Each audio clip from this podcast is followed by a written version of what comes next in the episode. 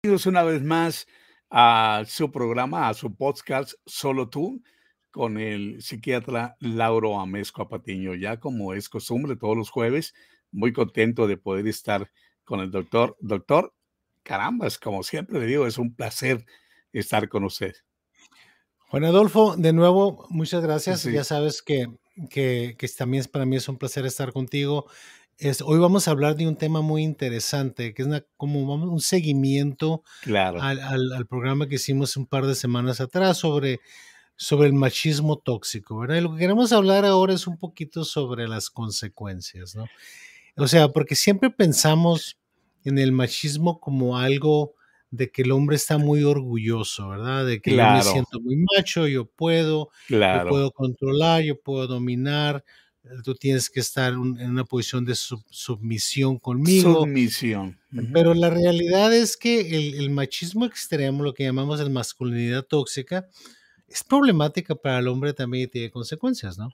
Doctor, estaba yo pensando antes de, de- eh, cuando usted me pasó el tema, doctor, eh, eh, siempre se, eh, se ha, bueno, desde niño hemos conocido héroes como Tarzán, como hemos conocido como a- ahora el capitán no sé qué, estrella o X o no sé qué. Niños como que tendemos a ser igual que ellos, muy fuertes, muy masculinos, muy... Eso, doctor, podría, hablando ahora de los niños primeramente, y después hablamos sobre el tema de, de los hombres ya, eso podría también ser una causa, doctor, de que nosotros como, como hombres o estas nuevas generaciones o la de usted y la mía también tuvimos que ver con eso, doctor. Mira, hay, hay dos aspectos de esto. Primero tenemos que, que entender que la masculinidad no es una enfermedad. Ok, Existe lo que llamamos masculinidad normal. Pero la masculinidad normal requiere no nada más que te consideres una persona de valor como, como hombre, ¿verdad? Ajá. Sino que la masculinidad tiene que llevar un complemento de participación emocional. O sea, que nosotros dejamos ver nuestras emociones a la gente cercana, que tenemos amigos, que podemos confiar en la gente, en nuestras emociones, sin sentirnos vulnerables. Cuando, la, cuando, cuando tú ves a los niños, por ejemplo, que están aprendiendo el papel de ser hombres, ¿verdad? Va a haber mucha influencia del padre, porque el, niño probablemente antes de la edad de 13 años siempre va a querer que el papá esté orgulloso de él. Estamos hablando, lo mismo pasa con las niñas, pero a diferente aspecto. Vamos a hablar nada más del hombre hoy porque estamos hablando de masculinidad. Sí, masculinidad. Entonces, si en, la- en el medio ambiente de ese niño, el niño está creciendo con la idea yo quiero ser como mi papá y mi papá es muy malo y Ujú. levanta la voz y le grita a mi mamá y trata de controlar todas las situaciones, no expresa sus emociones, ah, no confía en nadie emocionalmente. Entonces el niño piensa que eso es lo que él debe de ser. Entonces empieza a, a hacer una mímica de la conducta del padre. Entonces, en ciertos ambientes donde hay una excesiva cantidad de machismo en la casa, donde existe una disfuncionalidad familiar, donde existe una violencia doméstica, donde existe una falta de reconocimiento de la necesidad de comunicarse emocionalmente, es muy probable que el niño empiece a manifestar ciertas conductas agresivas. Cuando tú hablas de los héroes, estamos hablando de una sublimación ideal de poder en la cual tú eres lo máximo, ¿no? Tú puedes hacer todo lo que pudieras hacer, como si fuera el sueño de cualquier hombre, ¿no? Que no es realista, ¿no? ¿Por qué? Porque esas personas nunca sufren, nunca lloran, nunca tienen Ajá. una persona que con- confiar sus vulnerabilidades. ¿verdad? Hasta cierto punto. Entonces, lo que sucede con los niños, Juan Adolfo, es que cuando llega la adolescencia, un niño que creció en ese ambiente va a manifestar mucha de esa dominación, agresión, coraje contra la gente alrededor de ellos. Y realmente lo que está sucediendo es dos cosas. Una, el adolescente joven es como una película de machismo, ¿no? ¿Por qué? Porque está tratando de separarse y la única manera que sabe es separarse por lo que aprendió anteriormente.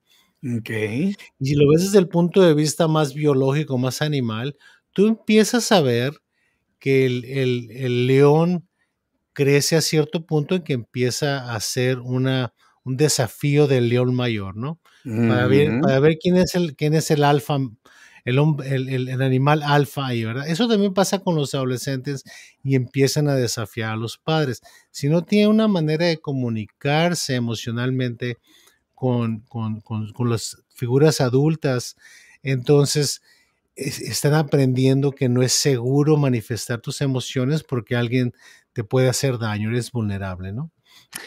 Niño, eh, eh, doctor, perdón, un niño, un niño violento en la escuela, doctor, eh, es, puede ser una consecuencia de un entorno familiar donde existe ese machismo, esa masculinidad dentro de esa familia. No, por supuesto, pero no es nada más el, ejemplo del padre, sino la situación social en la que el niño aprende que es aceptable, ¿verdad?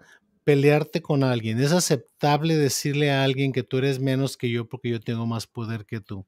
Y es algo que se lo vemos mucho en las situaciones de violencia doméstica. Otra cosa que tenemos que entender que a largo plazo la víctima principal del machismo es la mujer. Mm. O sea, la víctima, la que va a sufrir el, daño directo más evidente es la mujer, ya sea por rechazo, violencia doméstica, sumisión, ¿verdad? Muchos aspectos, ¿no? Pero también el hombre que es excesivamente machista va a sufrir por las consecuencias de ese machismo, ¿no? Doctor, eh, el hombre machista se, se convierte en la masculinidad tóxica. ¿Cuál es, la, ¿Cuál es la definición, doctor, Mira, de la masculinidad tóxica? La, masculinidad tóxica es un hombre que tiene una necesidad de manifestar su presencia y su poder alrededor de los demás, utilizando la agresión, utilizando la crítica de los demás, utilizando la submisión de la gente alrededor, que en realidad es reflejada una persona muy vacía, ¿verdad? Que tiene miedo y la única manera que puede manifestar sus emociones de una manera agresiva. Perfecto, doctor. Ahora, ¿cómo podemos hacer frente a estas personas? Mira, este, primero que nada tenemos que entender qué es lo que crea un ambiente defensivo para una persona tóxica desde el punto de vista machista, ¿verdad? ¿Y cuáles son las consecuencias? ¿Por qué? Porque hay gente que tiene excesiva un machismo tóxico que es precipitado por cómo crecieron. Hay, hay, jóvenes que tienen machismo tóxico porque tienen problemas de déficit de atención o porque tienen problemas de autismo y, ven las cosas muy blanco y negro, ¿no? Y hay mucha impulsividad en esos casos.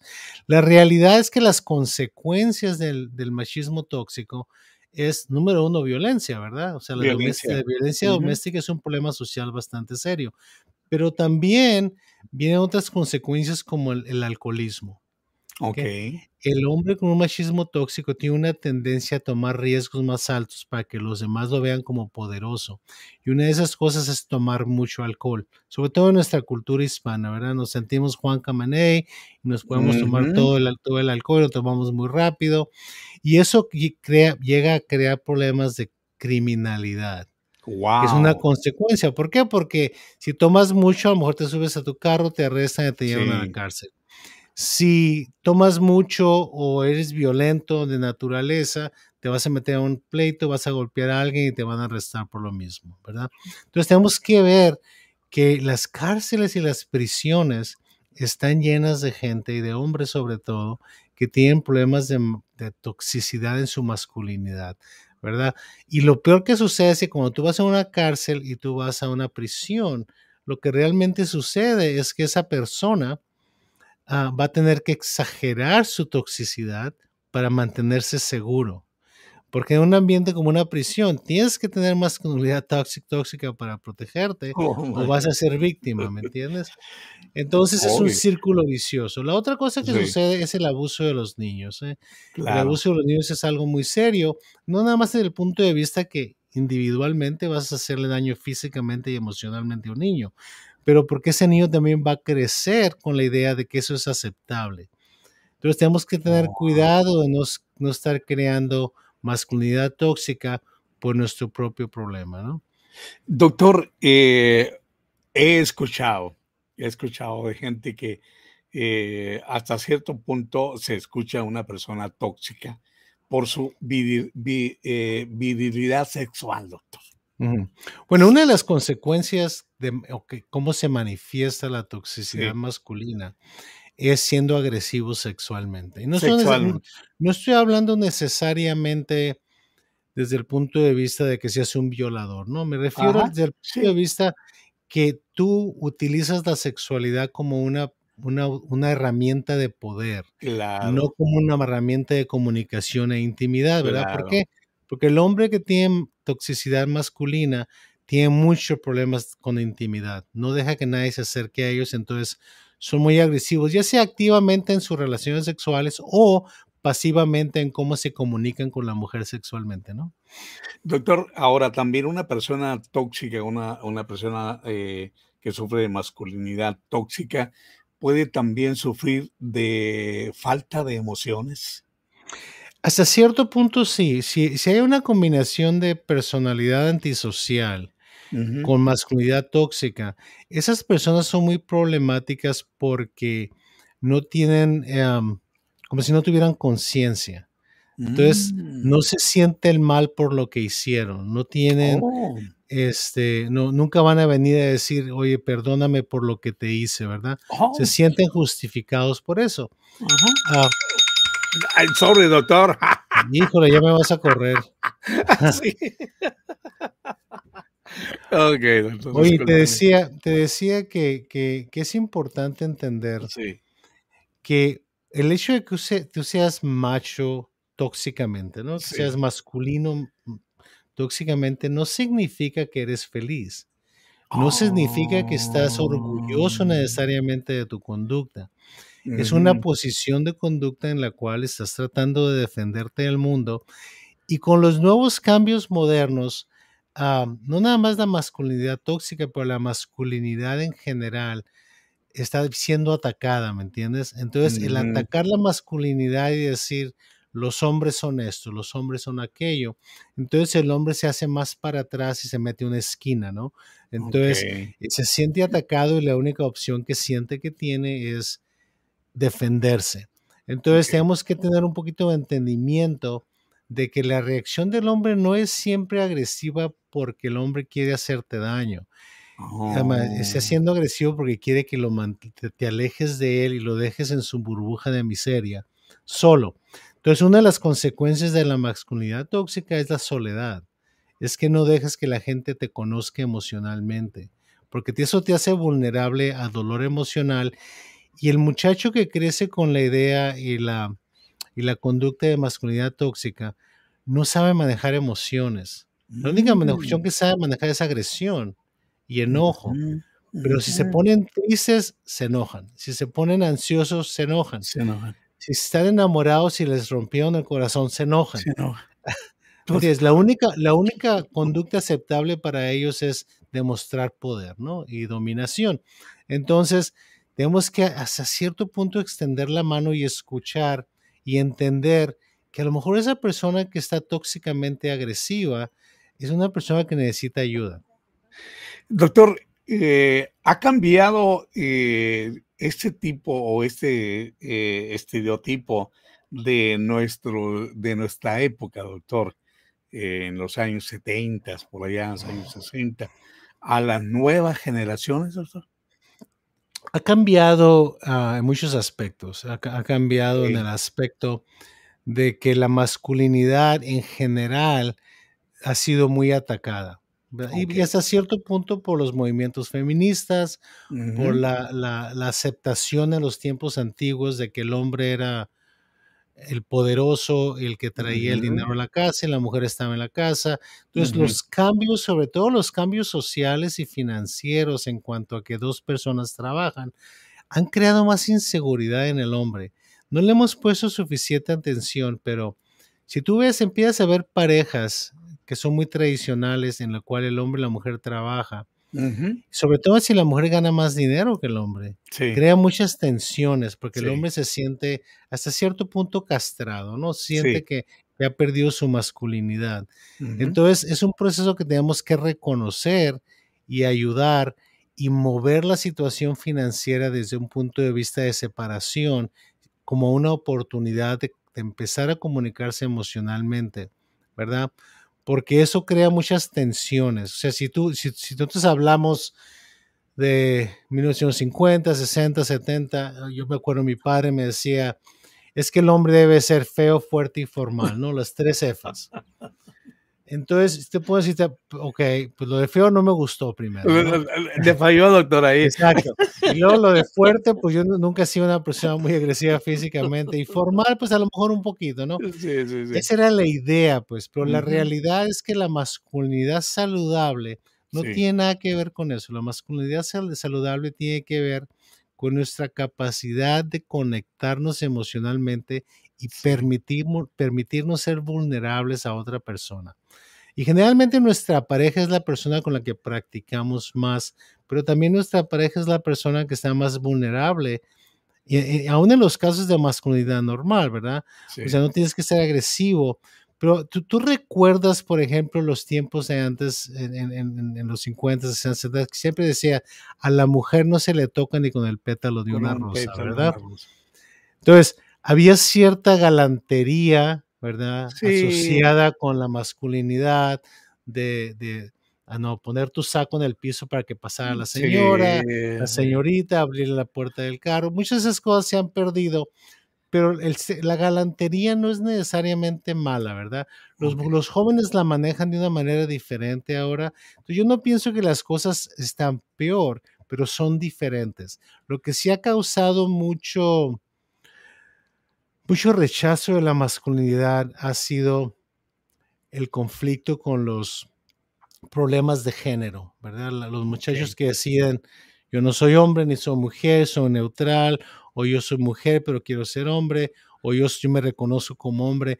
Eso ha causado que el hombre se defienda más, ¿verdad? Porque es un, es un ataque Mm. a, al- a un principio muy básico biológicamente. Entonces, no, estoy diciendo que estoy en contra de nada de eso. Lo que, lo que quiero decir es que debe haber una comunicación de dos vías. Generalmente la gente viene, yo soy así, me tienes que aceptar. Bueno, porque no Oh. nos aceptamos los dos, ¿verdad? Porque no, no, o sea, si tú me estás diciendo que para aceptarte tengo que rechazarme a mí mismo, eso es problemático, ¿no? Doctor, eh, eh, platicaba con un amigo hace poco y, y me dice, dice, el otro día eh, lo invité, invité a comer a un amigo y, y al terminar de comer yo me puse a lavar los trastes y me dice mi amigo, oye, pues, ¿qué estás haciendo, hermano? Tú no tienes que lavar los trastes, la mujer tiene que lavar los trastes. El hombre no, el hombre se hizo para ir a trabajar, pero hoy en día traba- trabaja, trabaja la mujer y el hombre. Doctor, hemos hablado que, que, que el matrimonio es una sociedad y si en una sociedad no se trabaja conjuntamente, pues obviamente que esa sociedad va a tronar. Ahora, ¿qué me dice usted al respecto, doctor? Habemos Primero muchos que, hombres. primero, primero que nada, tengo que preguntar qué contestó tu amigo. Porque debe haber una, una respuesta correcta a eso, ¿no? Mi amigo, el, el que lavó los trastes, contestó eso, doctor. ¿Sabe qué? Yo vivo en una sociedad con mi mujer. Yo como, sí, yo ensucio trastes, yo ensucio la ropa y yo le ayudo a lavar a mi mujer. Y, y yo creo que es la obligación de uno como una sociedad para que siga adelante esta empresa que hemos firmado mi esposa y yo. Y el otro era, no, yo cómo voy a lavar un traste. Sí, pero mira, uno tiene que tener mucho cuidado en situaciones de ese tipo. Porque cuando una persona te dice lo que este muchacho dijo, la- eso no lo debes de hacer, es una responsabilidad de la mujer, Sí, yo nunca haría una cosa de ese tipo. Y tú empiezas a contestar justificando por qué lo estás haciendo, te estás defendiendo. Entonces es muy importante en una situación de ese tipo no defenderte. O sea, yo, si alguien me dice eso, yo estoy lavando los platos, me dice, ese es trabajo de tu mujer, ¿por qué lo estás haciendo? Yo lo único que contestaría sería, porque me gusta hacerlo. Es todo. O sea, ¿por qué? Porque lo que está sucediendo en esa interacción es que la persona siente la necesidad de justificar por qué lo está haciendo. Y da una explicación. Yo estoy en sociedad con mi mujer, bla, bla, bla, bla. ¿no? Entonces, Ajá, a ver, tenemos que tratar de evitar ese tipo de situaciones, ¿verdad? sí, Este, y hasta puedes jugar con eso. me- tú, pues, sabes que lo estoy haciendo porque me gusta hacerlo, ¿verdad? Y a, ver, ayúdame, vente para acá, vamos haciéndolo juntos. o sea, sí, sí, sí, o sea no, no, tiene uno que sentirse juzgado, porque lo que sucede en situación es que el que está lavando los platos siente que lo están juzgando. Entonces, ahí está. Entonces es muy importante no juzgar a la gente por lo que está haciendo, ¿verdad? ¿Por qué? Porque estamos tratando de imponer un estereotipo, de decir el hombre debe ser así, la mujer debe ser así. No, somos seres humanos que estamos tratando de convivir juntos, ¿verdad? Y utilizar lo mejor de cada uno para que nosotros salgamos juntos adelante, ¿verdad? ¿Por qué? Porque yo tengo cosas buenas y malas y, mi pareja tiene cosas buenas y malas y tratamos de navegar nuestra vida de una manera en la cual nos complementamos. Que no es tanto sociedad, pero es complemento, ¿verdad? Porque no es un contrato de decir, esas son las cosas que tú tienes que hacer, estas son las cosas que yo debo hacer. No, es el hecho de entender los sentimientos de los demás, ¿verdad? Déjame darte un ejemplo. Tu esposa trabaja llega a la casa cansada. Comen lo que tú quieras. Tu esposa está recogiendo los platos. Tú puedes ver ahí y decir, ¿sabes qué? Déjame ayudarte con eso. Te veo muy cansada. Que uno participe y reconozca, ¿verdad? Las necesidades de cada uno sin, sin limitaciones, ¿verdad? En la que uno no tiene que estar imponiendo o dominando. Es donde la situación de masculinidad se convierte en tóxica, ¿verdad? Entonces, oh. hay que uno aprender a escuchar, a ver, a sentir. O sea, yo lo veo, mira, déjame darte un ejemplo de, masculinidad tóxica, de masculinidad en general, que sería de mucha adaptación. Digamos que tú estás deprimido, estás triste, perdiste a alguien cercano y te sientas a platicar con un amigo y le dice, ¿sabes qué? Acabo de perder a una persona muy valiosa en mi vida y, me siento muy triste. ¿Cuántos hombres piensas tú que son capaces de hacer eso? Muy pocos. Mm. ¿Por qué? Porque estás confiando en alguien, algo muy íntimo y muy doloroso que te hace vulnerable. O sea, si tú no lo estás haciendo con alguien que no conoces, tú corres el riesgo de que la persona te diga, ¿cómo es posible? Tú debes ser bien macho y no sentirte mal, ¿verdad? Mm. Esto pasa a todo mundo. Este, agárrate de las botas, levántate de la, mesa y ve, vete a tomar unas, unos tequilas al, bar, ¿no? Mm. Entonces, cuando tomamos el riesgo de, de expresar nuestra emoción y que nos vean vulnerables, eso requiere mucho coraje emocional. Es, esa es la mm. persona que yo veo como realmente el masculino saludable, que es capaz de sentirse, sentarse con su pareja y decirle, ¿sabes qué? Este, no me gusta este, eh, cuando me tocas la cabeza, porque me molesta que me toquen la cabeza. Ajá sin, criticar, nada más decirlo, ¿me entiendes? Porque corres el riesgo de que digas, pues, pues, a mí no me importa y te pego en la cabeza otra vez, pues. ¿Ok? Pero para desarrollar ese nivel de comunicación tienes que tener confianza en la otra persona, pues. ¿Por qué? Porque hay muy pocas gentes con las que uno como hombre, uno se permite el lujo de expresar emociones. Por eso el hombre no va a ver al terapeuta, por eso el hombre no va a ver al psicólogo, por eso el hombre no va a ver al psiquiatra, porque los hace sentir vulnerables. Doctor, hay una palabra que al hombre, y en mis tiempos de juventud me tocó vivirla muchos tiempos, en, principalmente en los bares, ¿no? Que a un hombre le decía, eres un mandilón y era un, era un pleito seguro, doctor.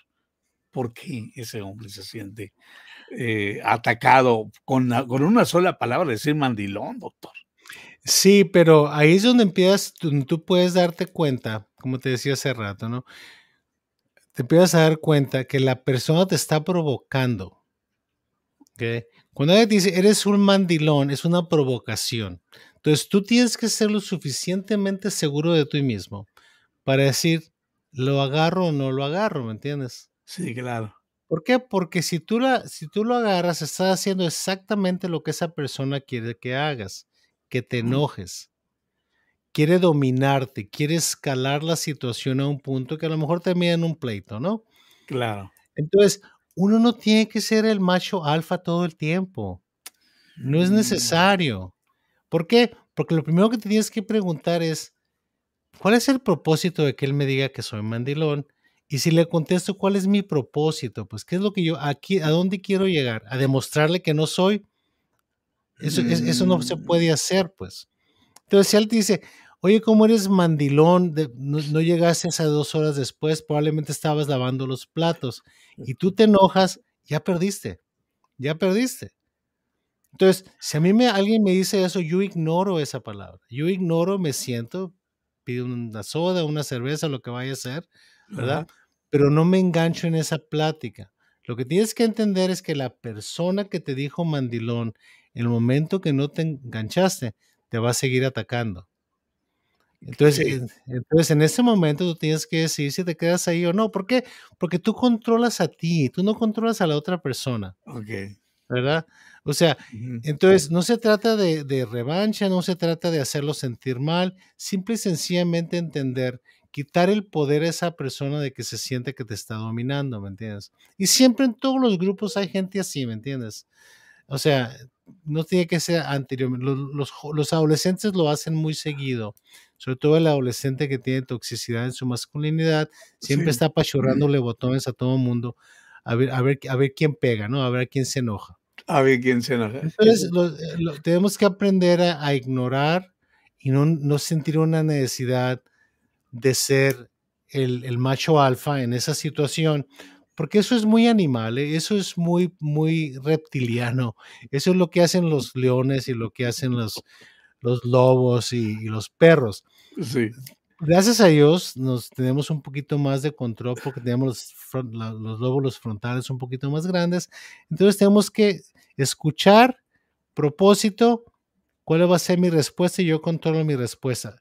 Si tú reaccionas de una manera agresiva, esa persona está en control de ti. Ay, ay, ay. Qué buena su eso, doctor, eh, la verdad. hay, que, hay que uno, uno, uno manejar sus propias emociones de una manera más adaptable, ¿no? Porque al final del día, pues, ¿para, qué te vas a pelear? ¿Para que sepan que tú eres el más macho? Entonces no tiene nada, mira, no tiene nada de malo.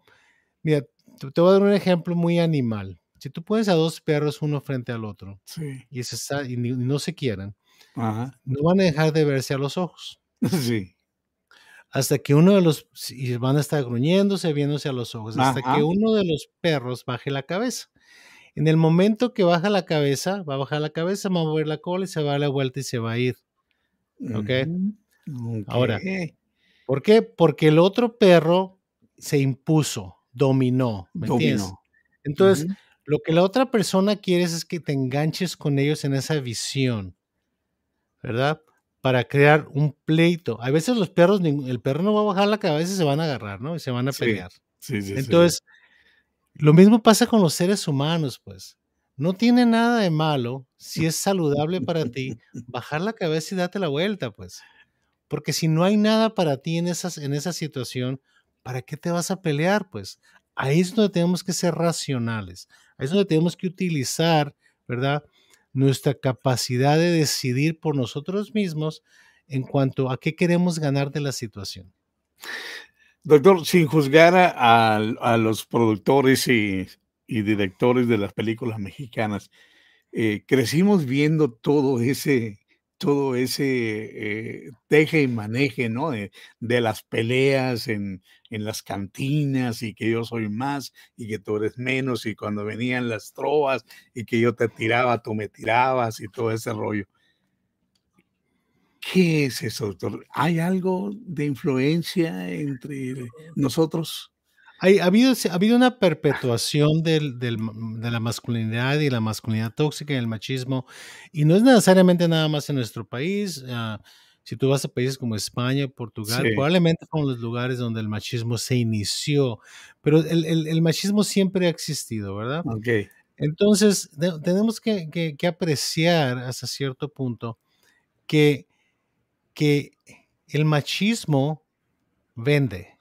Ah, ok, ok. Ya estamos. Entonces, ya si, estamos. Tú, si, tú, estás hablando productores, películas, sí, sí, sí, sí, Pues el negocio de ellos no es perpetuación de, de situaciones sociales, es que venden, ¿me entiendes? Entonces, en general, tradicionalmente, el machismo ha vendido, ¿verdad? Claro. O sea, el hombre fuerte que siempre gana y Con se puede tomar tres botellas de tequila y nunca se emborracha. O sea, Juan Camaney, ¿no? Entonces, Sí, desde ese punto de vista, pues siempre ha existido un producto que vender, ¿no? con eso, doctor. Entonces, no, no, no estamos juzgando, estamos, estamos describiendo una realidad, ¿no? Y Con eso me dijo todo, doctor. Doctor, ya para terminar, está muy interesante la plática y habíamos quedado de seguirla. Doctor, ¿cómo puede, cómo puede afectar esto a la salud mental ya para terminar? Mira, en, en realidad es, una, es, un, es un camino de dos vías. La masculinidad tóxica crea problemas mentales y los problemas mentales a veces crean masculinidad tóxica. Por ejemplo, el síndrome de déficit de atención muy frecuentemente causa situaciones en que es de masculinidad tóxica, ¿no? Pero el, hombre con masculinidad tóxica tiene problemas serios de depresión y de ansiedad que nunca te los va a decir y se van a manifestar más en problemas físicos, dolor de cabeza, dolor de estómago, diarrea, dolores musculares, fatiga y ujú. generalmente van a su médico familiar. Entonces es importante empezarnos a conectar y entender que aunque la, la- la masculinidad tóxica es muy dañina para la sociedad en general y la mujer en particular, es también dañina para el hombre. Tenemos que reducirla ayudando a los niños a comunicarse emocionalmente. Un ejemplo muy sencillo.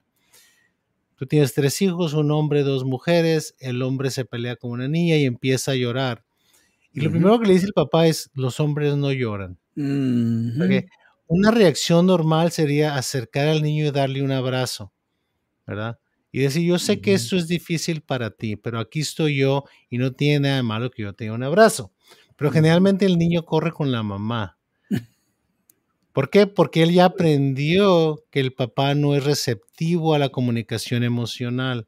¿ok? Sí. Entonces tenemos que ayudar a los padres a entender que no, no, es, no es una falta de masculinidad tratar a tus hijos y reconocer sus emociones y aceptarlas, ¿verdad?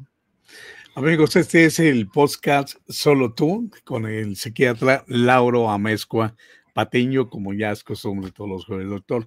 Es un placer, una información súper, súper importante, doctor, y sinceramente le agradezco porque aprendí mucho. Yo Gracias, Juan. Adolfo. Y vamos a seguir hablando más sobre, sobre la- los hombres y la necesidad de ayuda en salud mental, porque es una población que, que, que necesita entendimiento y necesita ayuda para que ellos se sientan mejor. Y la última cosa que te voy a decir es, de- por el estrés de la masculinidad tóxica, es una de las razones por que los hombres no viven tanto como las mujeres. ¿eh? El estrés, el estrés se acorta la vida. Ándale, pues nos vemos la semana que entra. Gracias, Juan Hasta Adolfo. pronto, hasta pronto, doctor.